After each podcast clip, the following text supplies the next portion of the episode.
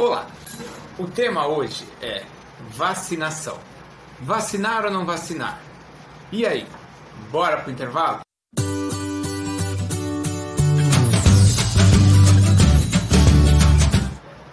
Gente, o assunto é um assunto público, saúde pública. E aí você pode até pensar, mas você também atua na área da saúde? É claro que não. Mas não precisa ser nenhum especialista da área da saúde para saber a importância dessa vacinação do coronavírus. Geralmente, quem não gosta de tomar vacina são as crianças, que elas morrem de medo lá da agulha. Contudo, o que nós estamos vendo hoje são as pessoas com uma desconfiança pela vacina do Coronavac. Por quê? É uma vacina chinesa? Ok. Porém, o que mais a gente precisa pensar e levar em consideração é a eficiência, a eficácia da vacina.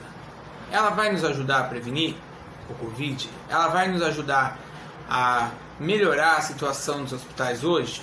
Sim. Então, o porquê que tanta gente está negando a vacina?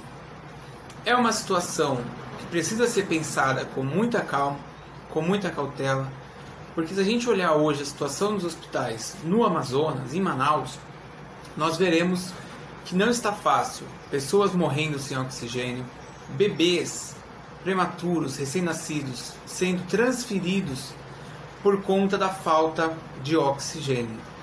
Imagina se o estado de São Paulo, se outros estados mais populosos acabar agravando aí a situação.